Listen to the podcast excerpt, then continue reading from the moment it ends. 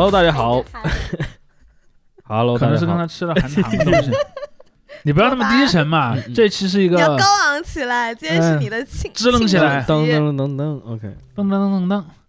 Hello，大家好，欢迎来到巴贝塔词典，我是主持人姚天怡。嗨，我是橙子，我是朱熹。经过了这么快两周，对吧？一切发生了很大的变化。嗯，节目天翻地覆，天翻地覆了吗？天翻地覆。哦哦，我们要先公布一下，这个本期节目是我们在现在这个录制场地的 last 最后一期节目是吧？对，嗯，听友们所周知，咱们这个节目一开始最早是在这个一个出版公司的庇护下开展的，不过现在我们呃全员离职。我我们现在是主要是天一和程程了，就是俩人就是。之前是程呃程程先换了一个工作，那回头我们对我们之前一直在说让程程聊一下下聊一下他现在的工作，一直都搁了，然后还这个坑还没填，然后天怡现在也也现在也离开了这家公司，离开了工作，这也就意味着那个本播客彻底成为民营。个体户。对，都不能完全叫民营，就个体户，就是个体户，成成了自媒体嘛，两个现在连个公司都没呢，所以 就那种什么出版品牌办的播客，本来我们还能算一个啊，现在不算现在我们成了就是。呃，我那天看到一个梗啊，就是说你做一件事儿不赚钱，就可以称之为独立。就是 我做独立音乐，就是我做音乐还没赚到钱；我拍独立电影，就意味着我拍电影还没赚到钱。现在我们做独立博客，早就 那不是早就独立了吗？哦不，姚天怡本来还在拿工资，对，现在也对，现在要到别的地方去拿工资，就是不不在这儿了。因为我们之前也老说说，只有姚天怡是现在拿着工资在干这个事儿的。对，现在开始就没有了。哎，现在就是大家都是用爱发电，哎，这也许 Q 到爱发电，我们看看吧啊，我们看看吧，我们弄个 我们弄个爱发电，可以让听众朋友们如果有兴趣，可以那个对。给我们赏一点铜钱，哎，可以给我们 赞助一下，我们成为独立博客之后的这个阶段，对，从从头开始之后，设备啊，对吧？什么时间什么都需要，对，都需要大家的鼓励。那么，唯一指定邮箱，哎，你一会儿把它打在那个节目说明里面。好好，到时候我们还是想会把这个爱发电看一下弄一下，因为之前确实有人联系我。哦，对，之前还是。虽然有点迟啊，这个通知也没跟大家说，就是我咱们网易云音乐也上线了哦。这个感谢网易音乐开通了他们的那个 RSS 直接导入的服务，所以大家可以在深夜的时候对，如如果就是呃很多人不用不用这个小宇宙的话，那就可以用。如果你也用网易音乐，但是不用小宇宙的人怎么听到咱们这段通知呢？嗯，有些人也许勉为其难用了吧。呃，对，也或者是在别人的分享当中看到了嘛。对，发现了一个对，我们要要要有这种假定。嗯，是是，多一个听众就是一个听众，多一个听众就是。呃，事实上，我们前段时间在那个听众群里也看到有听众在分享说，我是怎么第一期听到这个节目的。比如说，我可能是在另一个什么节目的听众群里听到有一个别的听众在议论这期节目。甚至我们之前注册极客的时候，我们之前不是都注册了极客吗？嗯，我在极客里面搜我们的播客名，还看到有人很认真的写了一段 对我们某期节目的评论，我还去给他回复了。不过那个因为是很长时间之前发的，我不知道他自己看到没有。对。所以有时候这个对吧？呃，我们的新的听众的增长也之间的相互对也是很神秘的。所以谢谢大家。对，我们要多创造机会，也 也借这个机会吧，就感谢一下，谢谢大家，我们的听众朋友们长期以来的支持，谢谢大家，长期感谢。呃，为了纪念这个特殊的时刻，我们本期节目的主题聊的是聊的是 Jobs，对。离开 Jobs，对，乔布斯。离开 Jobs，对，因为是应该是 Jobs 离开了你，因为他死了嘛，你还在。说到这个，不得不回想起我当年本科毕业的时候，给自己下的一个蛊啊，就是我在怎么说？我们专业的那个毕业晚宴上面，嗯，就还不是我电影专业，我那个国际研究专业的那个小小圈子里面，大家吃了一个餐饭，吃完饭我就。在那里还发表一下激情演说，我就说我现在是处于一个在工作之间的状态，因为那个时候十年前吧，这还是个好笑的笑话，就是大家不说自己失业了，我是在两个不同的工作之间，gap year，就 between jobs，在乔布斯之间，嗯，对，在乔布斯之间，十年之后，对吧？现在又是在乔布斯之间，嗯，呃，所以过了这么多年呢。乔布斯的这个市场呢，发生了很大的变化，这个是大家都可以展开讲一讲。对对对，因为你想想，我大学毕业哦，那还没十年，八年呃七年，大学毕业越来越短了。二零一五年那时候感觉总体还比较欣欣向荣，但是回到这个二零二零年以后，这个疫情以后，因为各种各样的原因，求职市场变得竞争非常对，竞争也变得非常激烈。很多人啊，无论是在小红书啊，还是在微博，还是在哪里，就是很多这种帖子就在写，包括知乎嘛，也在写，就是说今年的求职市场比去年更难，就是像今年就是有史以来。我前两天还看到我一个前同事，但我不知道听不听我们节目。嗨，你好。在对，在在他的小红书还在说，就今年找工作很难嘛。嗯嗯。因为以前经常会有人说，你从一个大公司离职出来，你去找工作，一般来说不会特别困难，因为人们会觉得你这个大公司的背景是一个。加分项，加分项嘛，对，但今年其实也不太，至少没有想象中那么容易。嗯，是，所以很多人也很迷茫，也很焦虑啊。我因为身边也有人就是说，呃，裸辞过或者怎么样，就是这个是非常容易引起焦虑的。我也好想裸辞。因为在什么情况下会裸辞呢？就是据我对现在工作很不舒服，非常非常一个浅显的观察，就是确实就是觉得我上一份工作完全没有必要待下去了，然后。我宁可就是接下来呃一到两个月时间，甚至更久，嗯，我来在外面尝试一下，一个这种无安全网的情况下，嗯，来尝试，特别是对在外地工作的人来说，嗯，来相当于赌一把，就是你要非要有这种赌一把的心气。我倒不是说这个人真的非常绝望的困在了上一份工作里面才会做出这种选择，有些人确实就是换个环境，对对对，想想想出去赌一把。但是我觉得那种应该是另一种，你说的新鲜感应该是另一种心理。我们一会儿展开讨论。真的也不是乐子人，那找自己乐子是吧？但确实就是关于裸辞这个话题的话，如果我们局限下来，乔布斯里面 大话题，乔布斯小话题，裸辞的话。总体的这个社会的舆论对于这个是反对的，就无论在哪一个年龄层，其实年轻人的话，即使说说大家干一行换一行都有，但总体还是说不建议你裸辞，也不建议你经常辞职。哎，但是如果有一个人裸辞，我感觉他会成为一个好像胜利女神。你不是你知道这里面有一个点是什么呢？就是有件事你不敢干，但你又想干，别人干了，你会把你的那个他是反抗的 icon 的对，你会把你自己的那个心理投射一部分到他身上去了，对。说到这个辞职这个问题，其实我我我因为我前段时间看了一本我很想吐槽的书，嗯，就是那个人世间嘛，我之前在我们那个听众群里也聊了，就是，但他最早我知道他其实是因为他改编成了电视剧，对，那剧很火，那电视剧有一点火，然后呢，我那我我这个人有一个习惯，就是如果一个电视剧是有原作的，如果刚好我有搞到那个原作，我一般会去看一下。我在看那个原作的时候，我就因为他故事里写的是一个叫做 A 市的地方。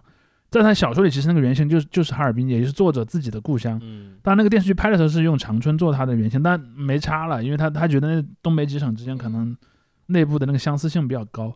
其实我觉得我我们今天聊这个话题，我就特别想到了那个剧里面所讲的那个时代，我觉得特别有意思。因为首先我们一定要想，呃，人们反对裸辞的逻辑是什么？其实就是反，就是觉得你这个会出现生活上一个生活无着的一个阶段，安全网失去了，安全网断掉了嘛。然后在那个年代，就是大概在呃，因为那个小说的故事是开始在七十年代的嘛，但可能更早的时候，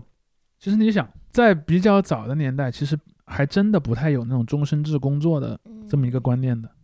就哪怕你是那个什么考中进士的那种、那种、那种所谓的儒家知识分子，你的工作其实也不是个终身制工作，比方说皇帝可能。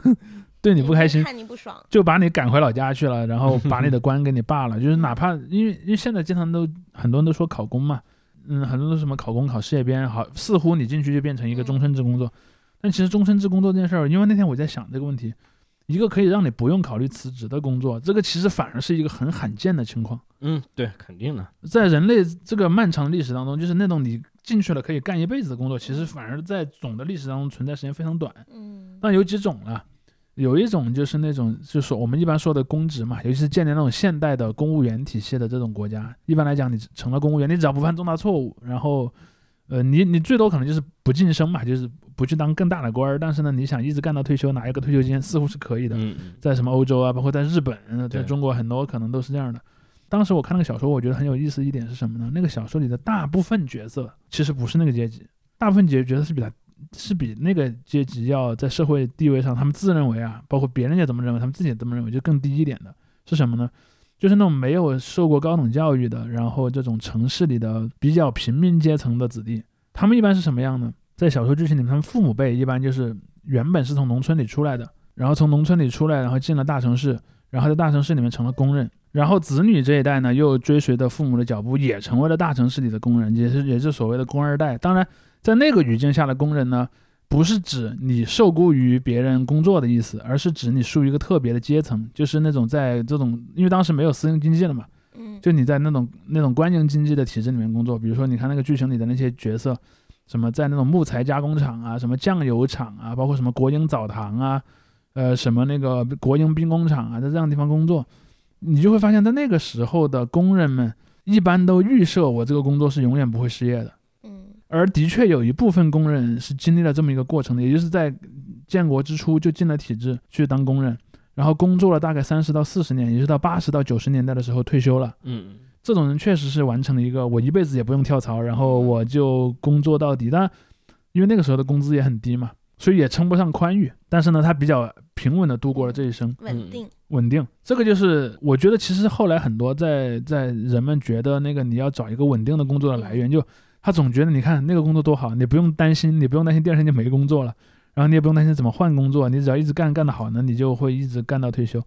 但是其实我当时就在想，他那个故事其实没有真正的完全的成立过，为什么呢？第一，第一代的那些老的工人的退休之后也是到了八九十八九十年代之后啊，因为那个时候没有在全国层面的这种养老保险。也就意味着工人的退休金和老了之后的这个医疗费是从原来那个工厂的账上出的。其实这个东西对后来的国营工厂的加速这个经济崩溃产生了非常大的作用。因为你想，在五六十年代的时候，国营工厂是没有退休工人的，全是那种什么三四十岁的壮年的工人，他不用支出这个退休金。但是到了八九十年代，第一批工人已经到了六十岁退休了，不但美国要给他发钱，他万一生病了，而且你知道老年的病很多是慢性的，你是要一直要花医疗费的。那那些工厂立刻就陷入了巨大的这个经济危机。当然，它经济危机多方面的，但这个是一个很重要的因素。这是第一点，就是那些在那儿稳定工作了一生的人，其实他的晚年没有得到一个特别好的保障。第二呢，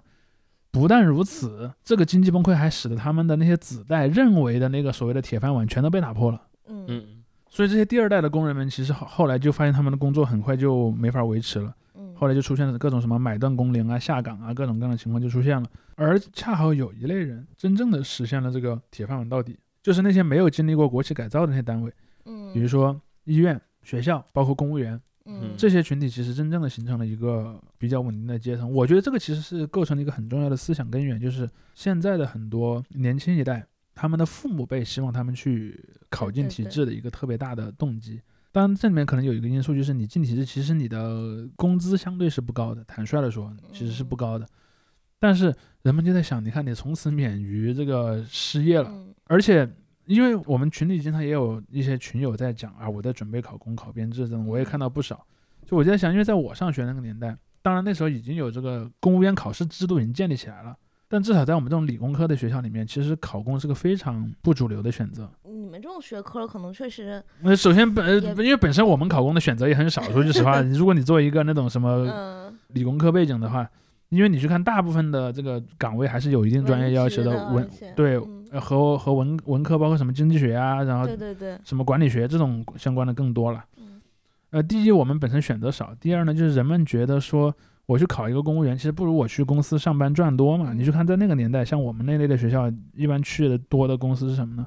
比如说一些外资的公司，什么那个诺基亚、什么摩托罗拉、什么阿尔卡特，然后包括去国内的公司，像什么呃所谓巨大中华嘛，就是中兴、华为什么那几家公司。还有有一些呢，你比方说你你家里有那种什么垄断型国企的关系，你能去什么移动、联通，其实这些待遇都都是不错的。而你如果考公务员，那你其实可能反而不那么是一个好的因素。这里面其实就说涉及到一个问题，就在那个时候的人的心理预期是比较高的，嗯，所以说在那个时候的进体制呢，其实是一个下限，是一个保底的东西，嗯嗯。而且可能你们那个时候的人比较有信心，对，这就是一个心理预期嘛，嗯，就你我总觉得，比如说我我去了那个华为，对吧？搞不好过了几年我升职了，然后那个呃，我然后可能比方说给我外派到一个什么地方去当头了，我权力也变大了，钱也变多了。就是他们都人们都觉得这个对，这兜底的想法不是很强的。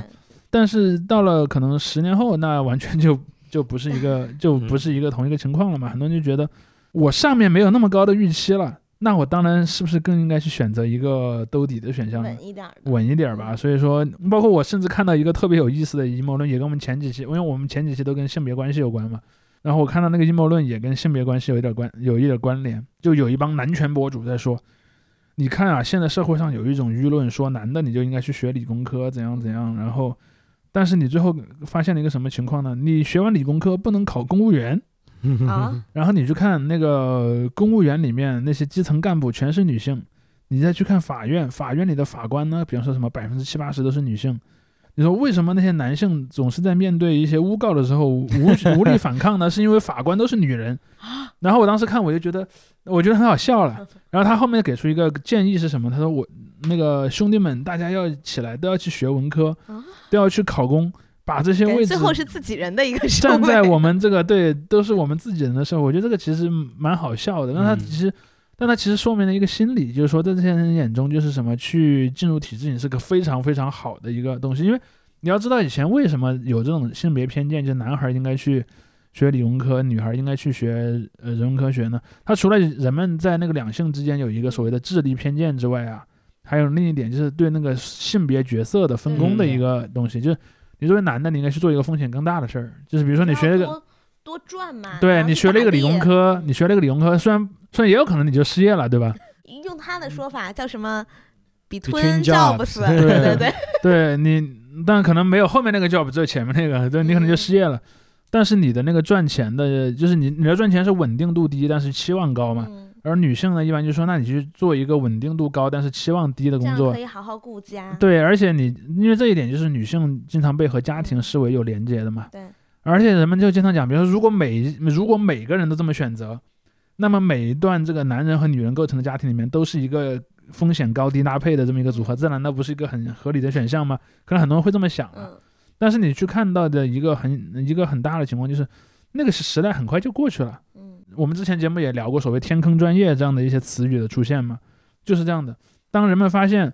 父母辈眼中的那些期望比较高的专业读出来之后，其实好像找工作的前景很很暗淡，就是市场化的那一端提供不了你足够的岗位，但你这个身专业出身的又使得你不能加入到这个考公务员这个队伍，然后有些人就很失落嘛，迷失了，就迷失了。当然，那也有一点，前些年比如说有一些行业发展的快嘛，比如说什么互联网行业啦，比如说像有些公司动不动就是什么几万人、十万人的规模，这种情况也是出现过。当然。因为刚才我们其实讲到了所谓的裸辞的问题嘛，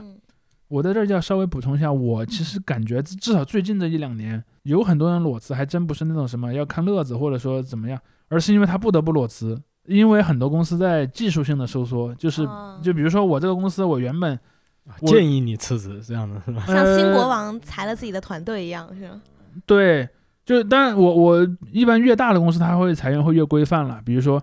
呃，我招了很多人想做一个新业务，但由于政策的原因或者由于市场的期望的原因，我做不下去了。嗯，就类似于以前的在线教育嘛。嗯，其实我发现一个很有意思的现象啊，就是在前几年有很多人他读了很高的那个学历，嗯，就你如果你从学历军备竞赛的逻辑来讲，这些人无疑是赢家。嗯，但他出来的找的工作是什么呢？是去做那种教育培训，就是我教别人来 走到这条道上。然后，而这个份这个比例其实不低的，而且你会发现中国家庭很愿意在上面投钱。嗯，当然后来由于这个政府的管制，这个行业就不成立了嘛，然后就开始裁员。你就会发现，可能有些人他在这个行业已经做了一些，呃，还挺有经验的，然后甚至还有一点小小的江湖地位，他发现做不了了，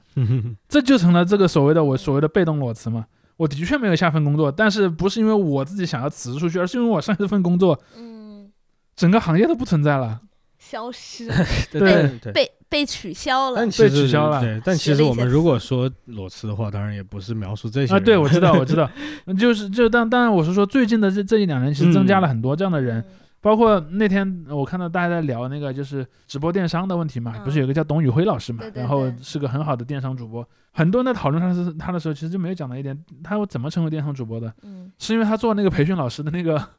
行业被爆破了。他有他有一次直播，他还说什么？他想念之前那些同事们，然后他说等到我把这个业务撑起来，我再把他们招来跟我一起做，大家再回来这样。包括说呃那个前段时间引起很大争议那个什么二舅的那个视频的博主，他以前也是个在线培训的那个培训的老师，你看。这个就是什么呢？套用马云他的话说，就是为社会输送了人才，到各行各业开花了。对，但是但是无论如何吧，无论如何，就是说你损失的这种行业，嗯，你行业整个没了之后，确实是在市场上形成了一个劳动力的供需的一个不平衡嘛。嗯，所以人就更多了，就业就更难，更业就更难了，更难之后人们就更想什么拥抱拥抱体制了，对。但这个就是无论是教培还是别的什么行业，它突然的这样一个收缩的话，并不是这些就是我们现在看到这个趋势的本因啊。我们都知道嘛，他们只是个现象了，对，只就或者是某种其中那种催化的一个一个作用。就像就是我回到我毕业的那个时候想的，就是我那时候在美国研究生毕业，不本科毕业的时候，嗯。那时候在美国，大家也都是比较有信心，但是很快就是到一八年的时候，甚至一六年以后。哎，我有个问题，你的本科同学大半都去干嘛了？就自个儿搞自个儿，就是我我很我很多同学他们也是搞艺术的嘛，他们很多人就是在纽约这样做，相当于就是 做餐饮业。比比如说他们是 那倒没有，他们是演 演员这样的，或者是唱歌的，就是声声乐出来的，他们就会做，在我们看来属于这种零工嘛。嗯，就是这这里有个活儿，他们就去干了；那边有活儿就就有点像横店的演员，合同就是短短期的这样的自由职业，其实。嗯，对，自由职业是一个比较委婉的说法。我觉得在这个语境下，但但自由职业，他就不是不是说失业，就是一个活完了，下一个活自己找，这样就是更短一些。没就字面意义上的零工经济嘛。对对对，嗯嗯，这是有去搞这个艺术的，然后现在那些搞学术的话，有些人就是去了那种，呃，无论是。像营销啊，或者是广告公司啊，甚至有这种金融机构啊，都那不就跟你似的吗？你不就等于是营销广告公司？对对对，就是所以所以就很很多人也就是营销专员，我们以前的输送到了这些行业嘛，就真正留下来，真正留下来去做学术其实很少，对，不多不多，嗯，可能也是老教授没死光，不是没退休光，这个这个不仅是 这个老老教授，因为我们之前已经讲过这个老教授的问题，但是嗯，整个社会放大到社会层面来说。就是整个高技能职业，它的这个增速是低慢很慢很慢的。但是你这个学了高技能有学位的这个学生人数是在暴涨的。对，这就是学历通货膨胀嘛。嗯，对，美国也是经历了这样一个暴涨的过程嘛。所以就是在美国人那些年轻人现在也抱怨，就是说工作也找不到。你不可能不是说这个大学生不能去快餐店里面打工。但就就确实，比人家已经交了几十万美元的这个学费，还拖了一身的债，他去超市里面打工，他真的就活不下去。但他可能是一个很 nice 的收银员，对，他他可能能发明一套新的计算方法，算你的利润和成本。但但是仍然就是要好，相对仍仍然就是你，就算你亚马逊，你就算你沃尔玛那么大的公司，但是你这个结构仍然是个金字塔型的嘛。我我我觉得甚至都不光是金字塔形，它甚至锥形嘛，锥钉子形、图钉形，对图钉形。对你这图钉形的，你这图钉上面这一大串人都还占着位置呢。因为我觉得其实可能有这么一个因素是什么呢？就在传统的，也不能叫传统，因为传统这个词是个相对的概念，或者我说是从二十世纪的那那种大型企业来说，就是在自动化的这种技术普及之前。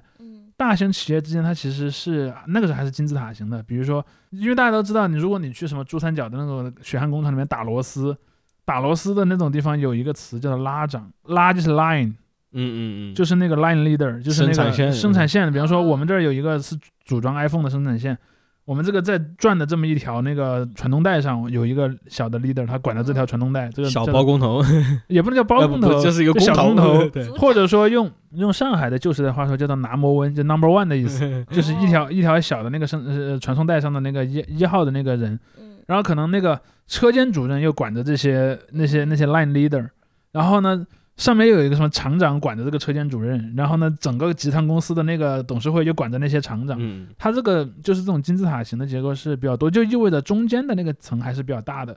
就比方说，对于一个刚进纺织厂的女工女工来说，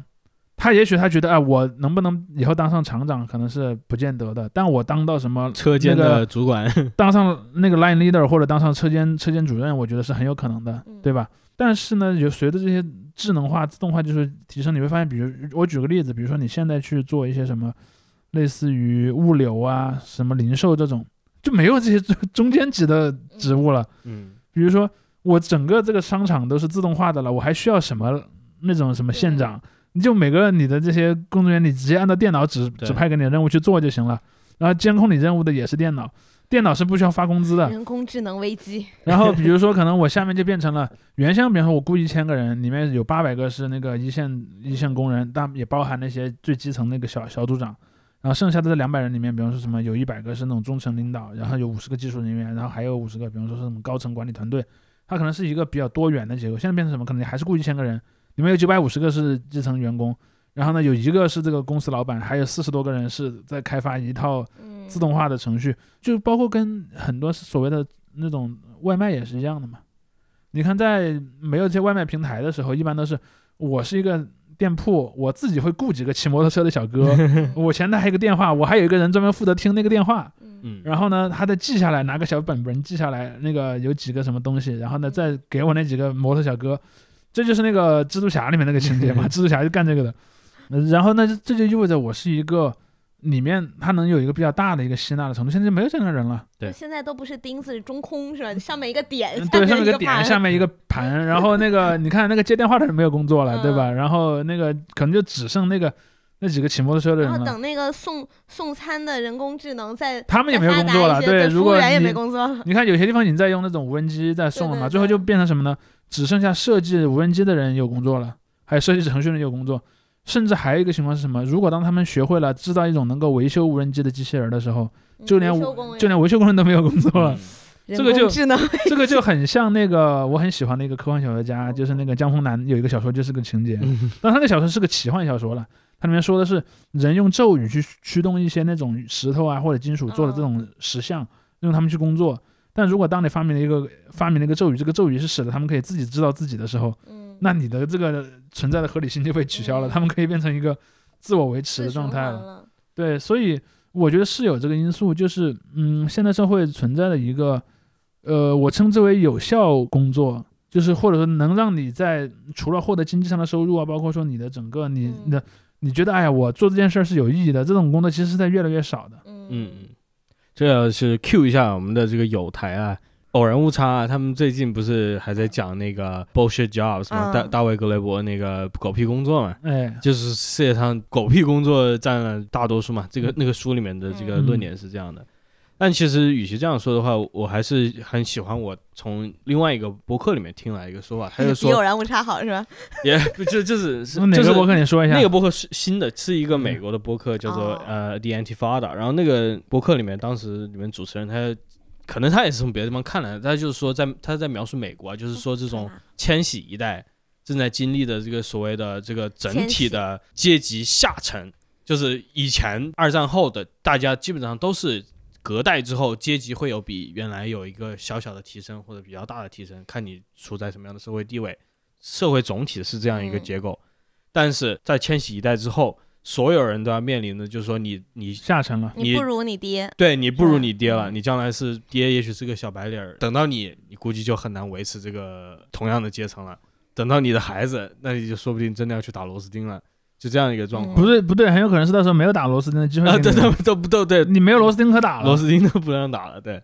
所以我觉得这个现象可能在中国也有人看到了嘛，因为大家有时候会提到，就是说学那种什么欧洲的体制，就是说很早就进行分流，就比如说高中前进行分流，把很大一部分学生转到这个职高、职高或者是技术学校里面去。但就是说回中国的话，就是一。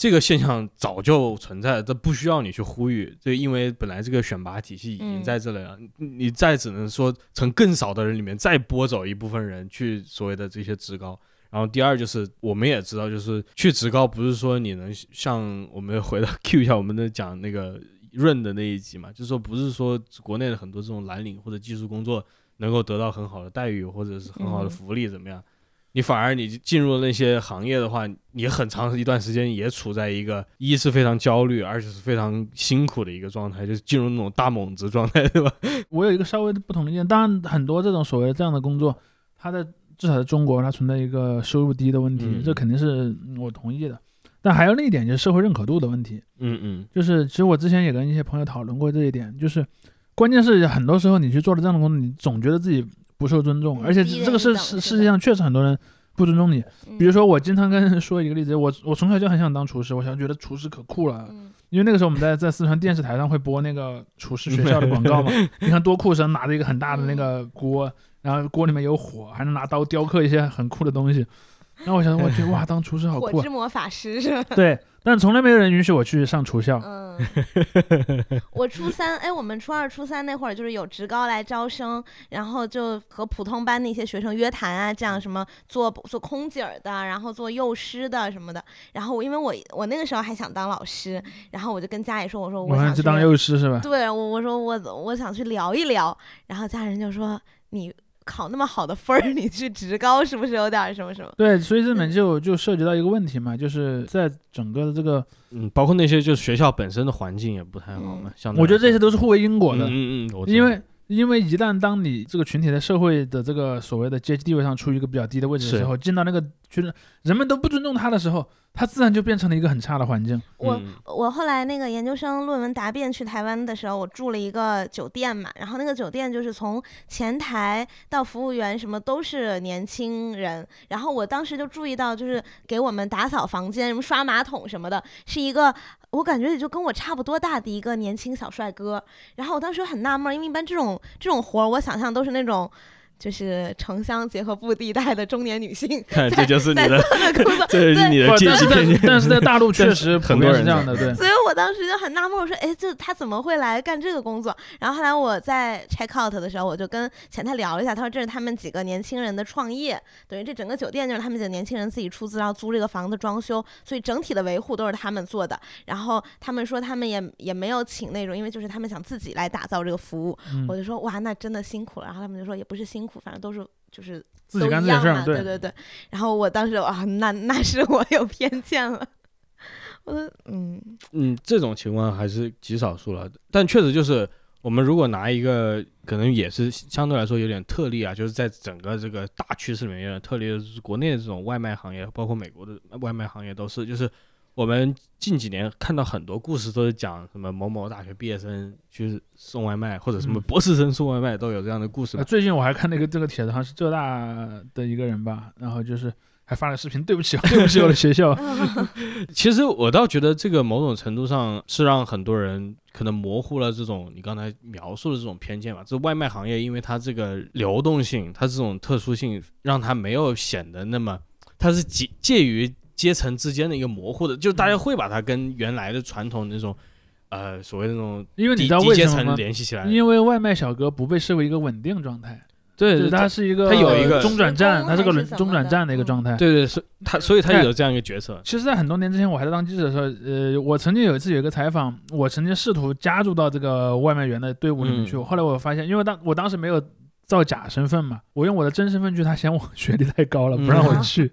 对，现在估计都不管，现在都是个体户嘛。对，现在我这个学历正好，对我现在这个 这个学历和年龄正好去做这个工作，对，是很像中年失业是吧？对。那那姚天怡算不算中年失业？对，就是就是很多人呃会会会把这些就是这这种故事嘛，当做现在的一种，一方面是觉得一个乐子，第二方面是当这种警醒的故事嘛，就说。少壮不努力对吧？以后送外卖，但但是我觉得送外卖也没什么。你看蜘蛛侠送外卖是吧？人家是蜘蛛侠，死亡搁浅嘛，不就是 送外卖谁不会？但就是又回到刚才就说你过去的讲，无论是大学教育这种高等教育等等，它都是潜移默化的。它倒不是说我要歧视你这些做其他体力劳动的人，他就是说你这些人培养出来是一个所谓的知识阶层。这些人要更多的从事脑力劳动，不是说你们不能去从事体力劳动，而是你们应该去进入这个，呃，就等于你的点数都点了体力，然后你当了个法师，就会觉得你白点了的感觉。一方面是白点，二就是你还当不好。嗯，对，因为你在你你在那个智力上没点点儿，你知道吧？然后你要去强行当法 师，上还很孱弱 硬要做体力活。呃，这是当然是一个问题的几个层面在里面了。对于这个社会来讲，目前这个宽泛的意识形态它仍然是在的，就是你大学生培养出来仍然是这个脑力劳对脑力劳动的核心阶层，他们这些之间的这个分工都还是非常明确的，就是还是那种龙生龙，凤生凤的一个呃说法在这里。其实我觉得，真正一个社会它要去面对所谓的这种集体的这种阶层下滑是非常艰难的事情。所以我我听的那个播客，他那个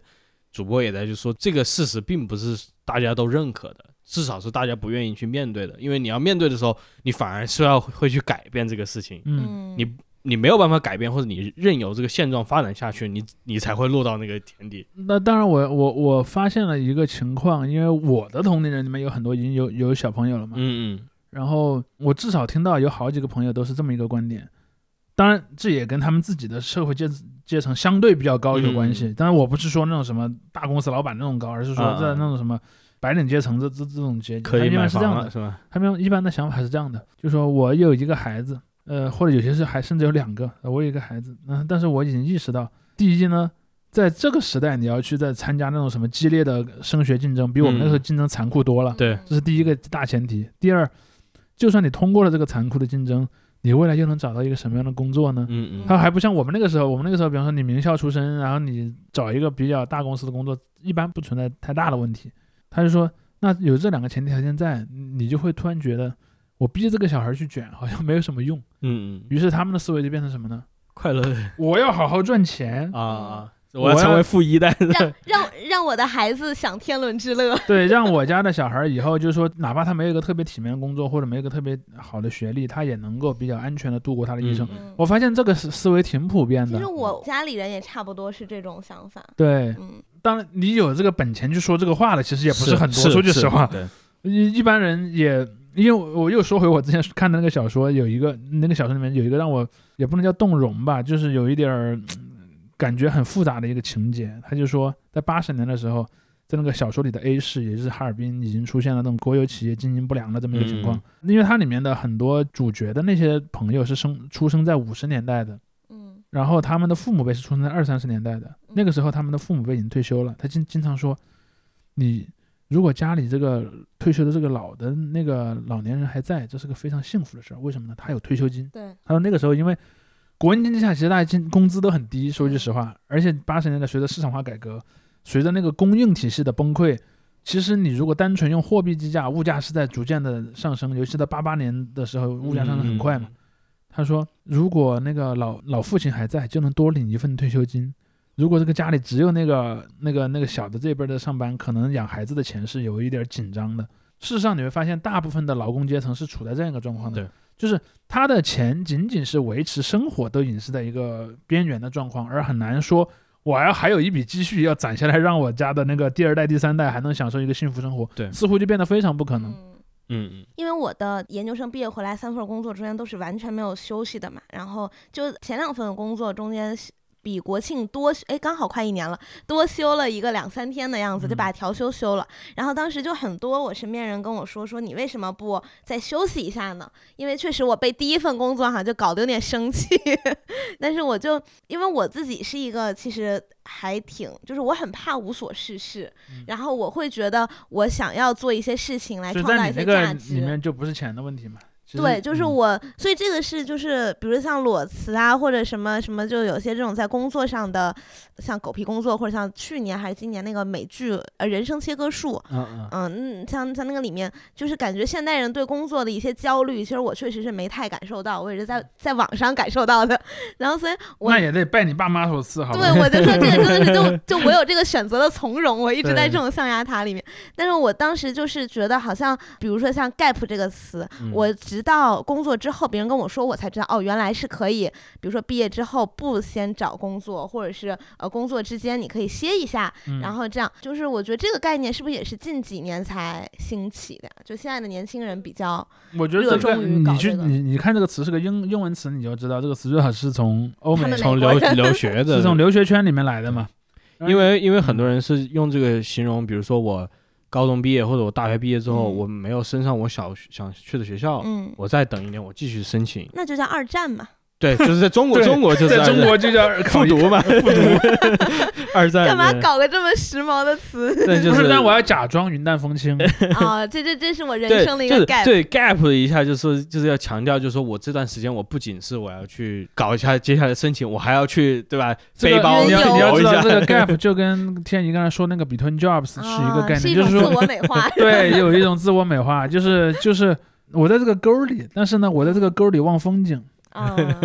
对，它是有这么这么一个色彩的。但如果你能够承担这个 gap year，就是如果你在经济上是可以承担，其实一般也意味着，就像我们刚才说的，意味着你的父辈来自于一个来自于一个经济相对宽裕的阶层。说句实话，不然你你不可能嘛，对吧？要赶紧养家了，不然。对，就像我看那小说里面讲的那种五六六十年代、七十年代的那个北方城市一样，你家这个孩子如果没没有上到、没有上高中、没有上大学，那你就要把他送到工厂里去啊。对，就你一定要让他一个月赚个几十块钱，然后回来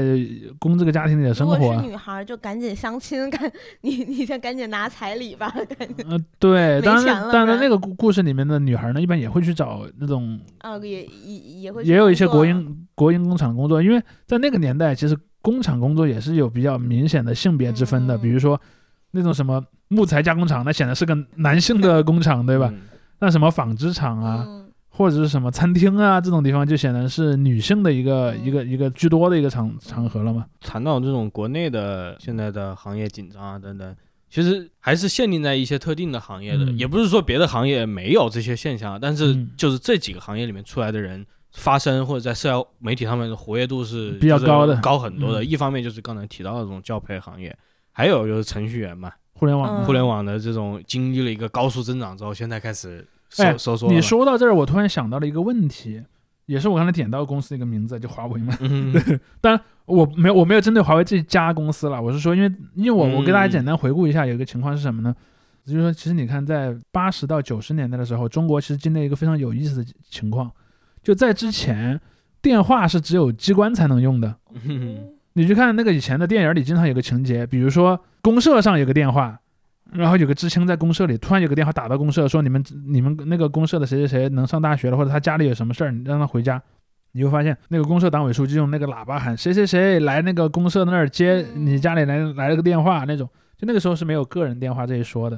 然后到了八九十年代，随着这个经济起来了，就开始有自己家装电话这件事儿。你要知道，华为最早是做程控电话交换机起家的，就是因为最早的时候。打电话是我打过去，比方我喂，我要找谁，然后有一个人坐在那儿，然后把那个线接到那个那个地方去。我现在经常说，我给奶奶家打电话就是喂爷爷，你帮我接下奶奶，然后奶奶。哎，是的，是的，以前都是这样的，以前以前就是这样的。但是在那个，但是后来就变成了程控交换机，就是说它是个自动化的东西。比方说你拨一个数，它就接到那个对应那个数的那个那儿去了。这也是为什么会有电话号码这点。你去看那个电影里面那些什么高级官员、什么将领，他们都是拿起电话去喂，给我接谁谁谁，他们是不用拨号的。但是后来就变成这个可以自动化的拨号的东西，华为最早是做这个东西的。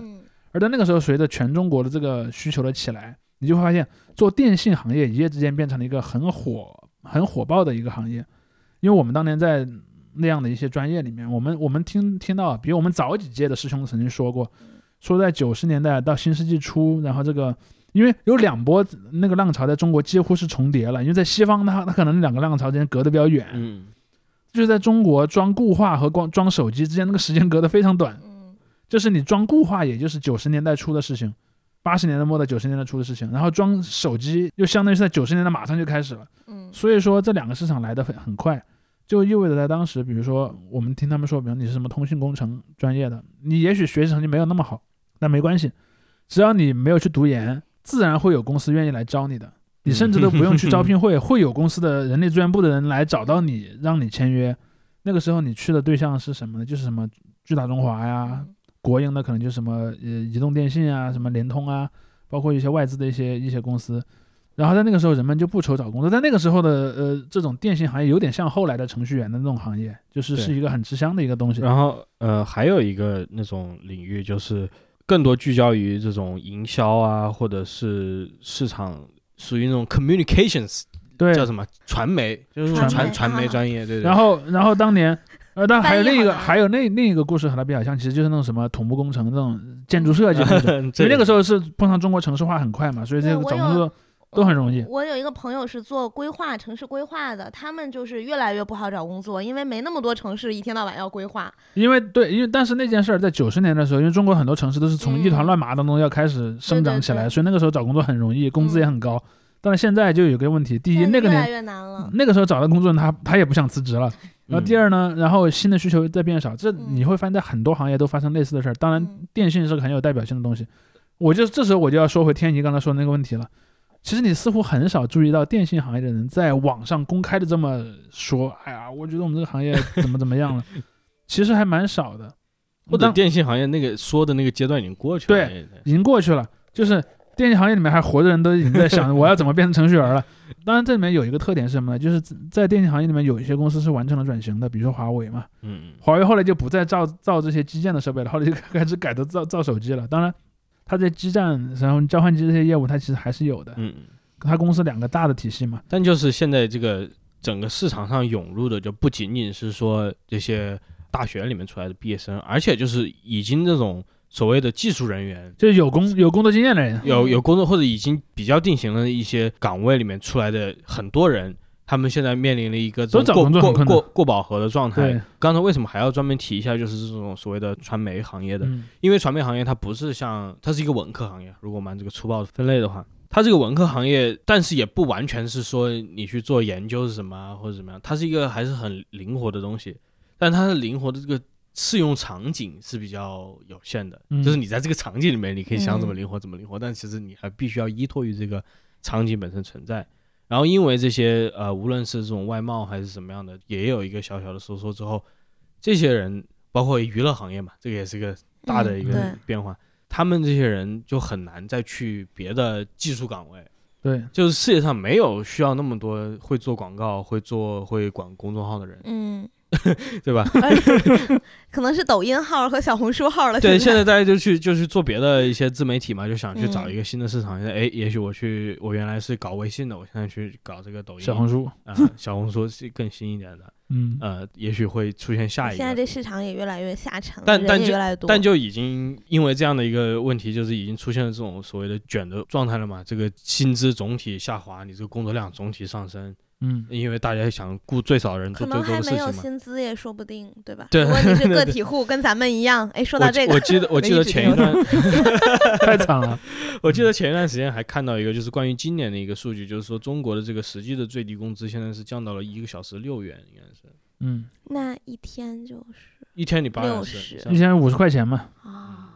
五十块钱不到，就是就是实际的，就不是说你这个按法，不是说对，不是说名义的，对对对，嗯，所以所以这是一个就是对于总体来说，就是现在我们不谈这些大学生啊，或者是已经有工作或者在工作之间徘徊的这些人，就是整个社会上面，往往就是我们会容易忽略的这些人群加在一起的话，这是个非常大的群体，对于大家来说是非常艰难的一个处境嘛。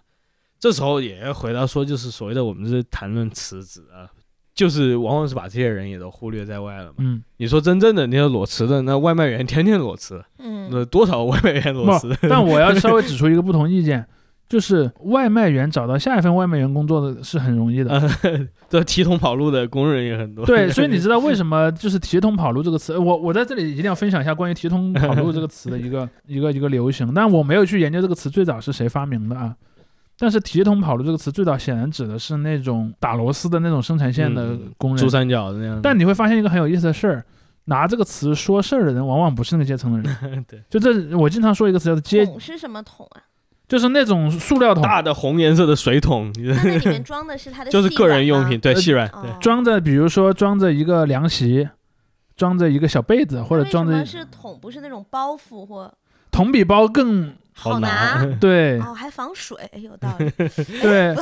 而且而且你知道，有些时候那个桶甚至是不用花钱的，比如说你去工地上拿一个那种装油漆的桶，你就可以拿走啊，进宿舍给你发一个，对，当然还有一种就是那种什么，就是那种那种塑料布的那种口袋，那种那种那种蛇皮口袋，嗯。然后那种东西就是典型的那种打工仔用的东西。你但现在因为本身这些年这个劳动密集型企业就在衰退嘛，嗯嗯，同时又有了新冠，新冠之后这个不是大规模这种人口移动就少了嘛，嗯你要知道当年那些什么电视台的记者去采访春运，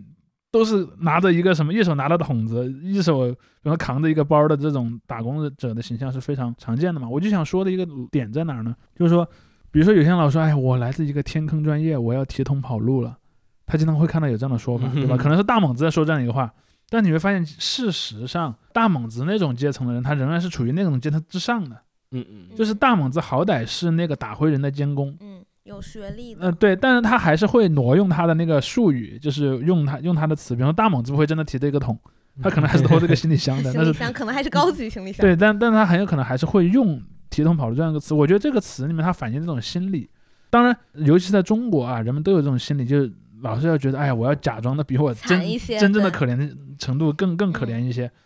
这是个大前提。而另一个前提是，人们也真的认为自己处在一个更可怜的状态了，然后所以他会去向下挪用这种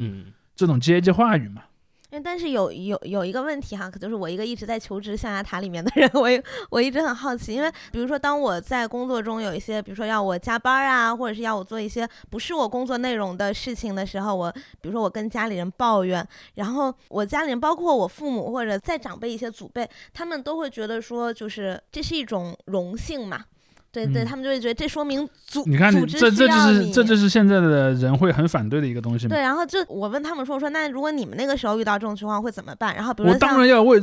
组织奉献我的对，就比如说像像我爸，他是做他他我我我爸我妈一开始都是做记者的，然后他们可能就更苦一些，然后那个时候刚毕业，没有就是也没有租房，虽然是北京人，但因为在郊区嘛，在市里也没有房，就睡在办公室，然后就铺个席子睡睡在办公室，其实可能比现在很多人都惨，其实，然后就这么睡睡一两个月三四个月，然后才回家放一趟东西，然后再来这样，然后他就说他们就是很快乐，因为有奔头，然后也是一个自己有使命感的那。这么一个行业，那我就想说，就是像现在的，我看到很多人抱怨工作，好像收入也不满意，也不是他喜欢的工作，然后他他又每天都想跑，然后就我想说，有种矛盾的感觉是吧？就我是很好奇，现在的这些年轻人，他们理想的工作到底是什么样的？就我我，你先说。我想说，就是第一。有奔头，这是个实际的事情，就是不是说就是他们真的比现代人更乐观一些，而确实就是在那个时候存在着一种这种职业的，无论是空间还是经验嘛，它都是就是比如说这种国营报社或者是媒体社，它也属于那种没有经历过那样一个九十年代末期那样一个大崩溃、对大崩溃的那个情况嘛，他没有经历这个休克，所以他们那时候是一个刚成立的报社。对，嗯，所以还是这个有奔头，是个真的有奔头，嗯，也许真的就是两年之后，你你就呃改头换面了，而且呢，就是在那个时代。大家对于何为这种标准或者正常的或者一个基础的一个没有一个对照系，生存环境有一个对照系，但就是比就是我们今天看到的这个实际水平是要低不少的。就是他们啊，对这个也是对对对对对，没错，就是他们身边的人可能就是也许也差不多，也许过得比较好好一点的有。对我想到也是一个，就是差距越来越大。呃。我，但我对你那个刚才个说法提出一点点不同意见。当然，可能涉及到一个几个时代之间差距的问题。首先，第一，我我就刚才举例子里面也讲了那种就是只有国营经济的那个年代的情况。首先，我要指出的第一点是，只有国营经济的年代，其实工人们也是不满意的。我们现在，我们现在很多人回顾历史，总是在说，哎呀，那个时候工人都很有奉献精神。那个时候工人，你看什么王进喜，没有那个搅拌机，他就自己跳到那个泥浆里面去搅，或者说什么。那个什么，那什么石川祥，什么劳动模范，你看那个时候经常有这样的故事，对吧？但是你去仔细的看那个时候很多，但那些历史资料后来已经被遮蔽起来了，逐渐你很难看到了。嗯，当当年有一个提法叫工团主义，工团主义是什么意思呢？就是工人团结起来去要求更好要求待遇，更好的待遇，要求更好的工作条件，这个是什么呢？你看私人工会这样的。那个年代的工团主义和历史上我们说的工团主义不是一回事儿。那个时候他只是说为了把一些就是组织为了把一些 对他不满意的人说成是一种和他不一样的人。就用了“工团主义”这个词，比如说是这样的，他说，以前解放前嘛，那都是资本家，对吧？资本家虐待你，你反抗资本家，我们支持你，这个是一件正义的活动啊。现在解放了，过了几年，社会主义改造了，没有资本家了，你可能还在同一个工厂里工作，比如你以前是个，比如说你是个机械工，你现在还是个机械工，你在同一个工厂工作，只是五年前这是归一个，比如说江苏的某个资本家在管，现在呢变成是那个政府的机械工业部在管，好了。现在你同样发现工资很少，你决定怎么做呢？你这个时候再要去反抗这个工厂，对不起，你是个工团主义者。而那个时候这种人是有的，比如说经常存在，比如比如说政府说，接下来几年我们要艰苦奋斗，然后接下来几年我们都不会涨工资的，而且劳动量还要加，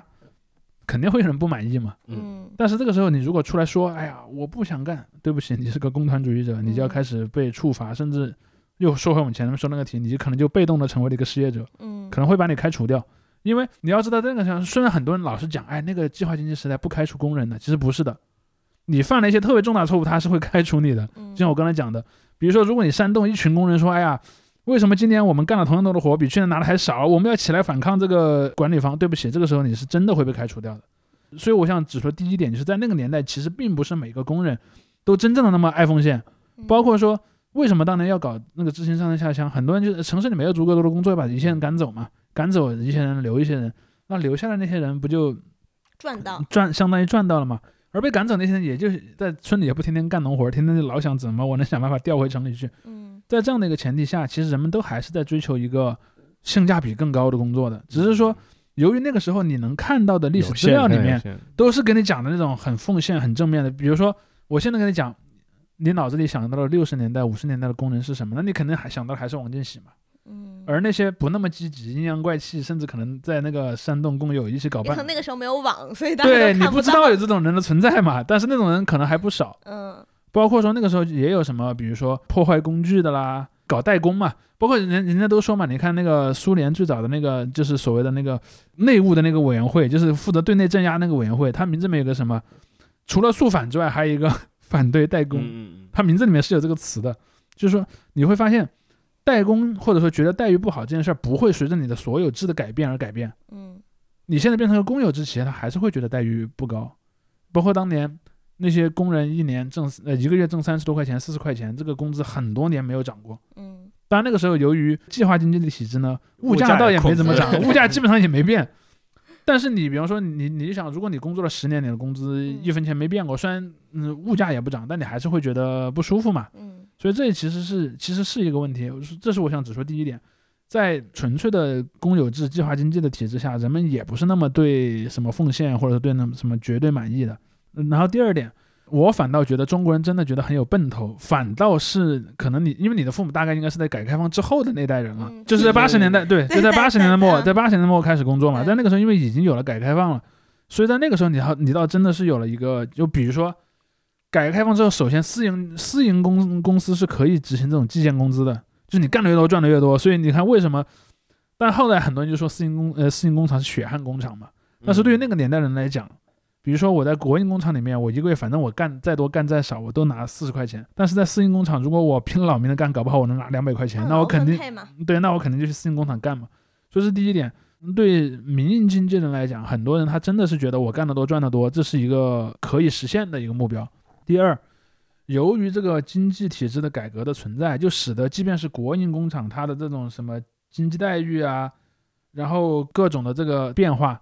其实它也灵活起来了。比如说，在以前报社的，比方说报社的那个记记者的工资，可能和什么医院的医生啊，或者说政府的白领公务员，如果你职级差不多，应该也差不多。但到了八九十年代，可能比如说那就跟效益挂钩了。比如说我们这个报纸卖得好，那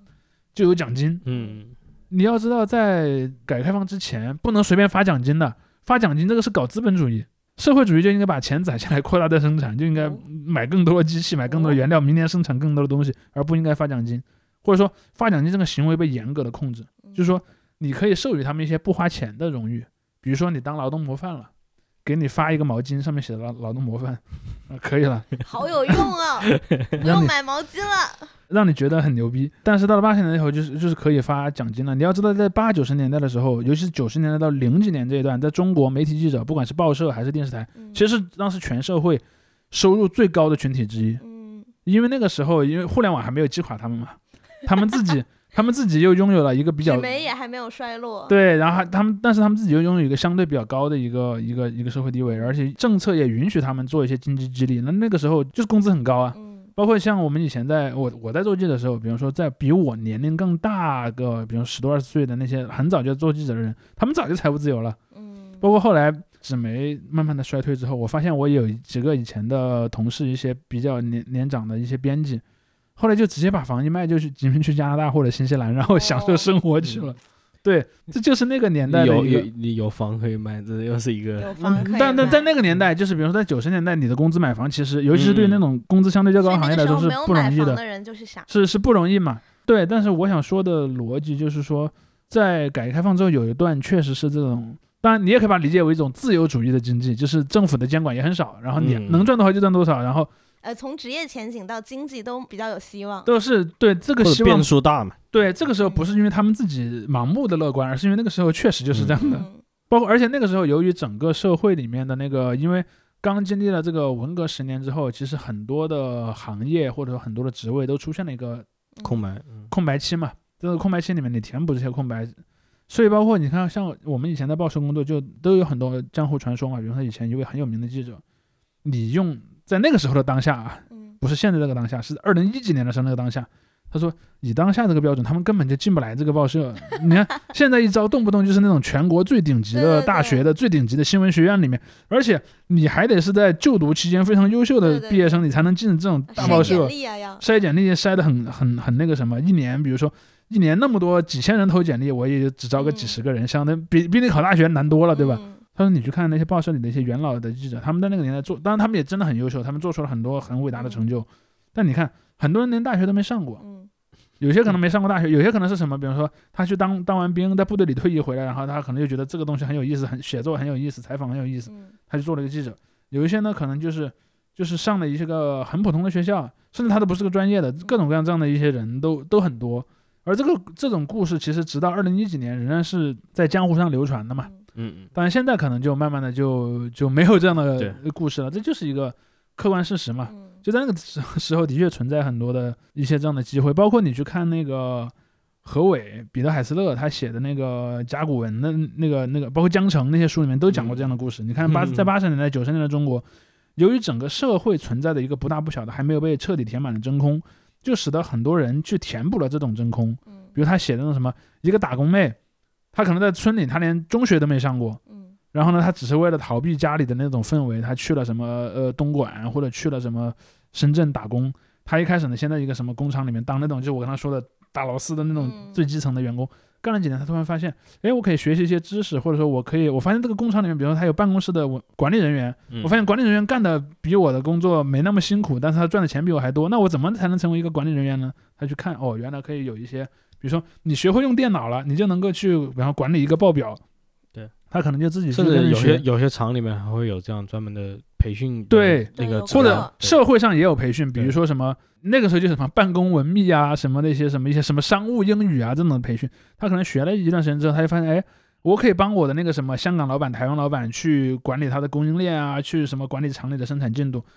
他也没上过什么学，他可能最后还混到那个厂里一个非常高的一个管理岗去了。这种故事在九十年代就变成那个时候有有点像所谓的美国梦的那种状态。对，你可以是任何一个人，然后你可能没有受过很好教育，只要你抓住了机遇，对，你够努力。对，然后那个时候的深圳就有点像纽约那种感觉嘛，你只要来了，然后你就可能搞不好你就成为一个成功者嘛。所以也也也倒不能说那个时候人很盲目乐观，就那个时候有机会。嗯，当然随着整个的不管是教育通胀还是整个人口结构、社会经济结构的变化。这种机会的窗口其实是不长的。说句实话，这个这个窗口不长。比如说，如果零几年你还能通过这种所谓的底层奋斗的这种路径往上走，到了一几年之后，这个空间就很小很小了。而且就是处于这种媒体环境的话，成功的故事永远都是有的，对；失败的故事永远都是会尽量被忽略掉的，对。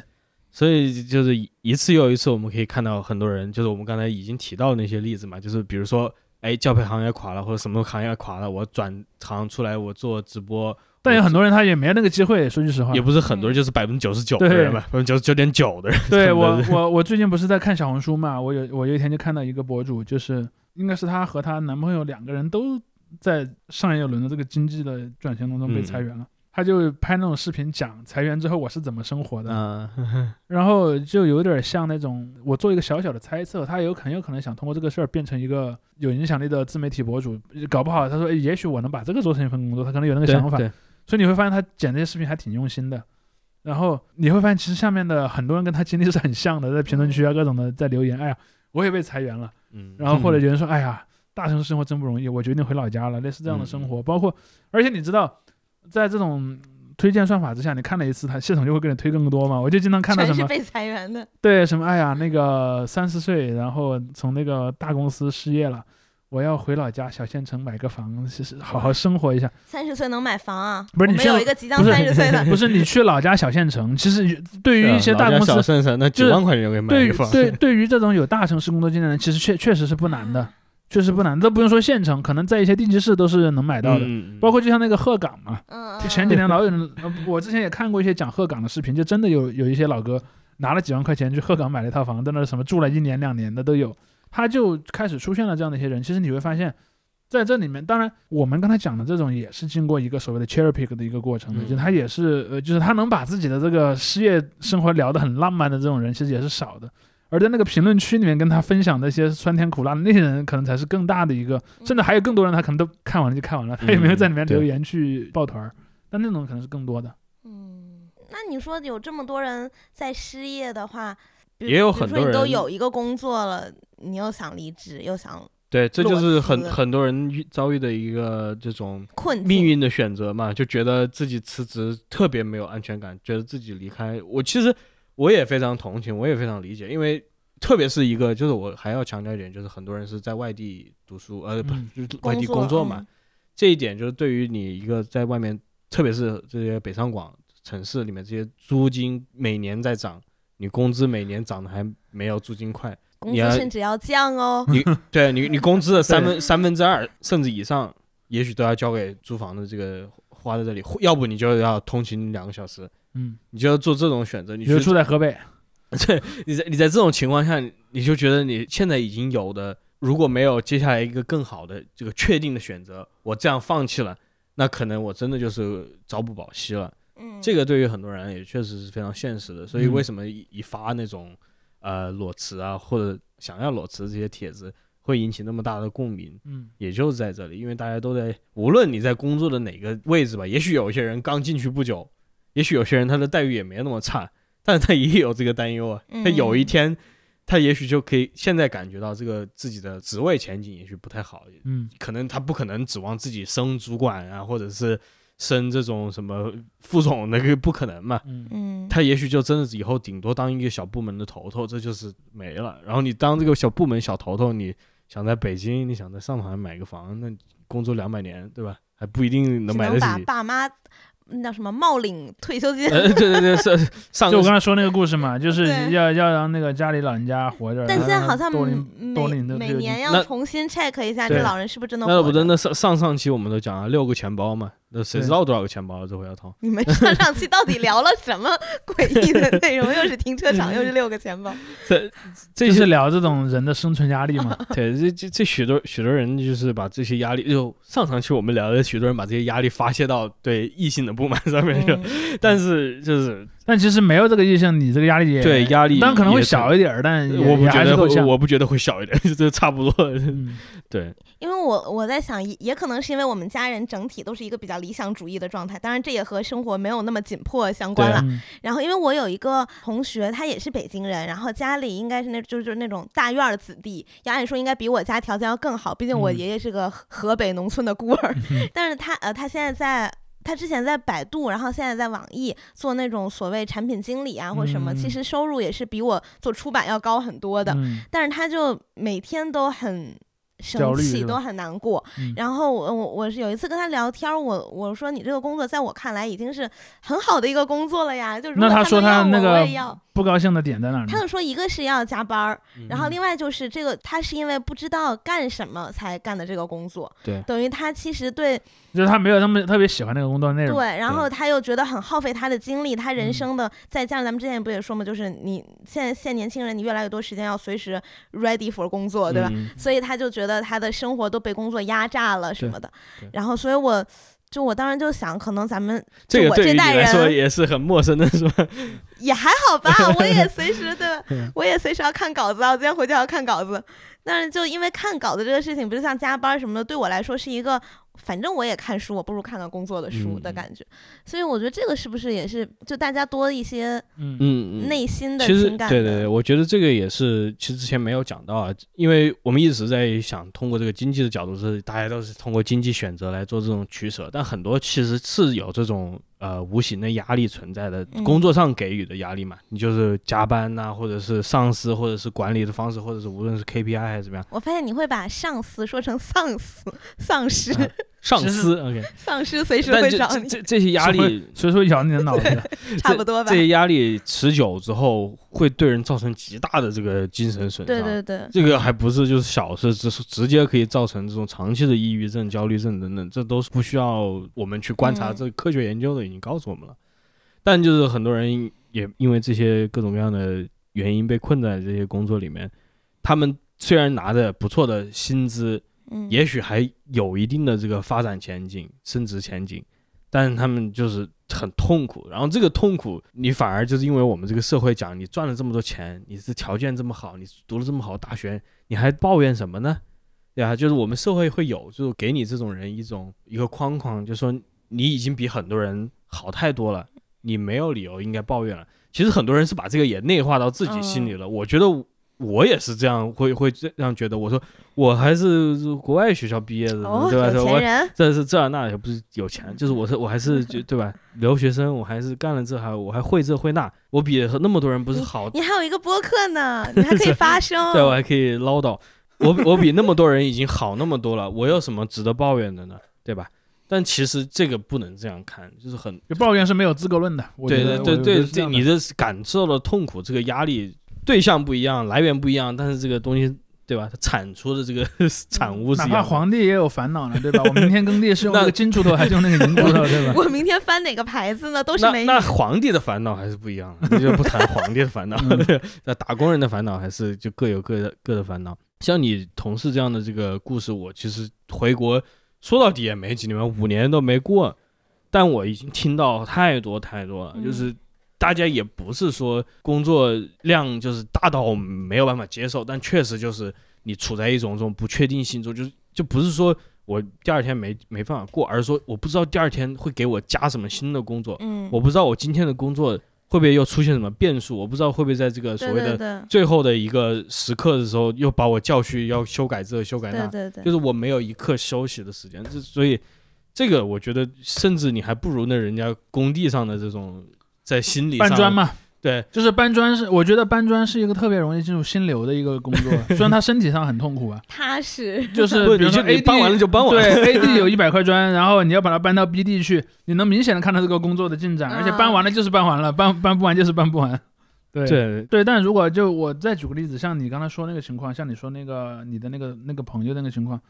我反倒觉得，因为现在很多人想考公嘛，其实我反而觉得考公很多时候也会让你陷入那个状况。比如说，我就给你举个例子，你去了个单位，然后那个单位里面说，哎，这个谁谁谁，他来了可以给大家，比如说给领导写个讲话稿啊，或者是干一些这样的工作。好了，很有可能局面是什么呢？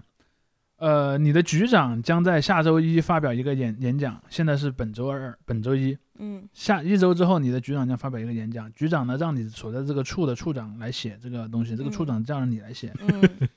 然后在这个过程当中，你很有可能在，比如说周二或者周三写完了，然后处长审了一一遍，给了你一堆修改意见，你按照他的意见改完了，又然后又给了局长本人，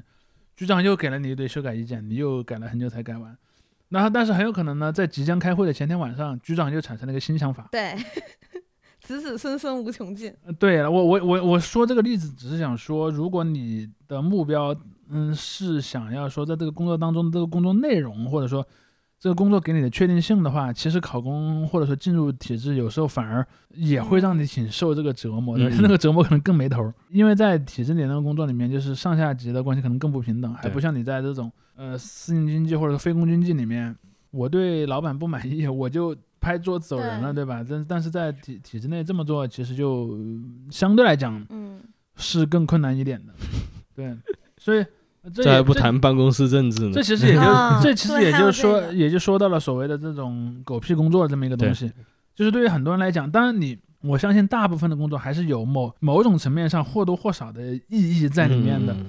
但是呢，它里面的那个剥削的部分，那个狗屁的部分也非常多，甚至可能狗屁的部分远远的大于它当中有意义的部分，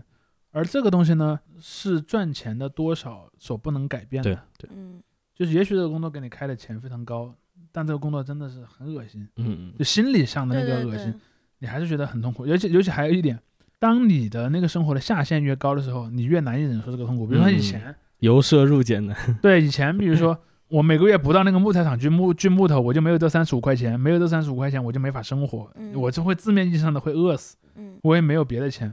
但现在可能是比如说你的这个整个社会，不管你的原生家庭也好，还是你之前的积蓄各各方面也好。你觉得我能够承受这个一阵不工作？那这个时候你就对这种东西的忍耐度越来越低。对，就节后第一期对吧？充满了焦虑。节后第一期大家都复工了，大家如何？感恩目前手头上的是吧？你说感恩有功可复是吧？就我觉得你在这个情境下很难不阿 Q，就是得到这种浅浅的安慰，对。这因为这个确实跟宏观的东西挂的挂钩非常紧密了。是的，宏观的没有产生一个大的或者是小的改变吧。对对，很多人这个职业来说都是确实是被困在里面的。哎，但现在不是已经开始说零零后整顿职场了吗？哈哈哈，对，我知道。等待，等我觉得可以，大家可以再多观察一点。我觉得可能这个故事没有那么简单。对对，悬。对，OK OK，好。那今天就到这里。啊，对，那下次我们就再介绍一下我们新的 去录音的地方吧。OK OK，对，拜拜，再见，谢谢。